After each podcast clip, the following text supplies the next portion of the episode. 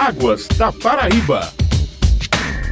Bom dia, ouvintes. Quarta-feira é dia de Águas da Paraíba, programa da ESA, Agência Executiva de Gestão das Águas do Estado. Vamos falar sobre a capacitação de alocação negociada de água, que ocorre hoje às 9 horas da manhã. E nosso entrevistado é o diretor de Gestão e Apoio Estratégico da ESA, Valdemir Azevedo. Seja bem-vindo, Valdemir. Bom dia a todos os ouvintes do nosso programa Águas da Paraíba. É um prazer sempre renovado conversar com vocês e a gente tratar aqui sobre as questões de recursos que envolvem nosso Estado, principalmente quando a gente vai falar sobre a nossa capacitação que vai estar se realizando daqui a pouquinho relativo à alocação negociada de águas. Vamos começar explicando de forma simples para o nosso ouvinte o que é a alocação de água. A alocação de água é uma negociação, uma composição a respeito das águas existentes num determinado sistema hídrico. Essa composição, como diz realmente o termo, as partes envolvidas com o uso de água sentam e conversam como distribuir aquela água existente no reservatório de forma a que possa fazer o melhor uso dele. Qual é a legalidade dessa essa alocação da água? Qual é o suporte legal? Como é que se dá esse processo? O suporte legal se dá já baseado na própria Constituição. A Constituição ela é no artigo 225 que é um bem comum do povo o meio ambiente. E a água é meio ambiente também. Impõe a Constituição que impõe ao poder público o dever de defendê-lo e preservá-lo para as presentes e futuras relações. E dentro desse contexto é que veio a Política Nacional de Recursos através da Lei 9.433,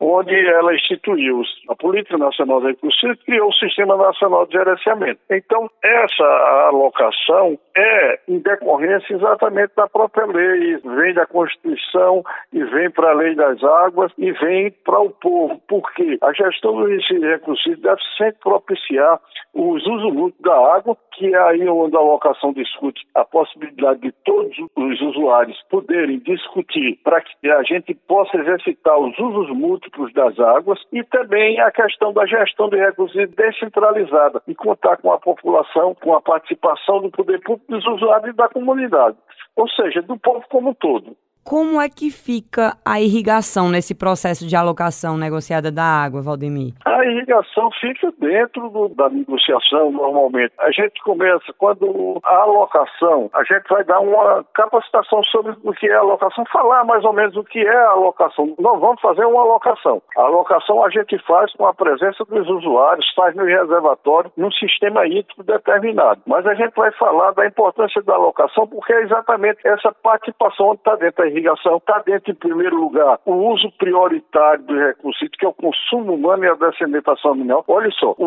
uso prioritário do recurso é o consumo humano e a descendentação animal em situação de escassez. Quando a gente tem água mais do que o necessário para o consumo humano a descendentação animal, aí a gente vai distribuir exatamente para os outros itens. Vai distribuir água para irrigação até mesmo para o lazer, a gente pensa a água como um lazer, que é também uma das formas de uso de recursos hídricos. Nisso, a gente faz um balanço hídrico do reservatório ou do ambiente onde esteja havendo a locação, e dentro desse princípio, a gente procura ver de forma racional, especificando todos os usos para que a gente contemple exatamente os usos múltiplos que é uma das premissas de quem faz gestão de recursos, deve sempre propiciar o uso mútuo da água. Agora, nós temos os casos de exceção. Isso, quando nós temos água em quantidade, a gente tem que buscar os usos múltiplos. Quando não, a gente tem de priorizar recursos na forma do consumo humano e a descendentação animal. Agora vamos especificamente para a capacitação. Qual o objetivo dela e o conteúdo programático que o público vai poder acompanhar hoje? O objetivo dela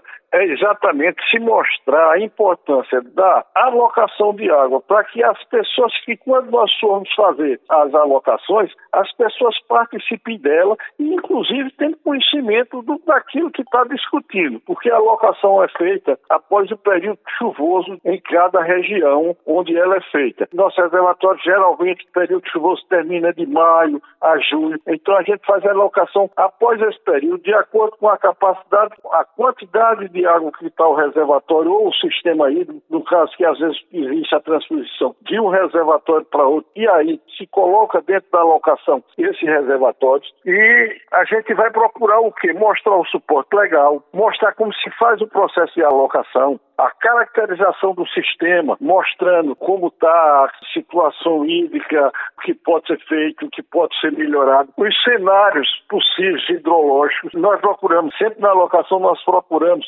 um oriente de 18 a 24 meses. Por que isso? Porque a gente tem que ter uma previsão, como a gente vive no semiárido, se não ocorrer chuva, a gente vai ter água para um próximo período, não na mesma quantidade quando a gente está fazendo essa primeira alocação. Também vamos ver como se faz a tomada de decisão e as discussões. Vamos falar sobre os aspectos todos da alocação. Acabamos de falar com o diretor de gestão e apoio estratégico da ESA, Valdemir Azevedo. Muito obrigada pela participação, Valdemir. Uma excelente capacitação e até uma próxima. Eu que agradeço a você, agradeço a todos os ouvintes do programa Água da Paraíba. Estamos sempre à disposição. Encontra-se abertas as inscrições no site da AESA, que ainda pode ser feita a inscrição no site da AESA, que vai ser de forma virtual. Estão todos convidados. Perdeu o programa de hoje? Você pode acompanhar o Águas da Paraíba na sua plataforma digital favorita. Até semana que vem, ouvintes.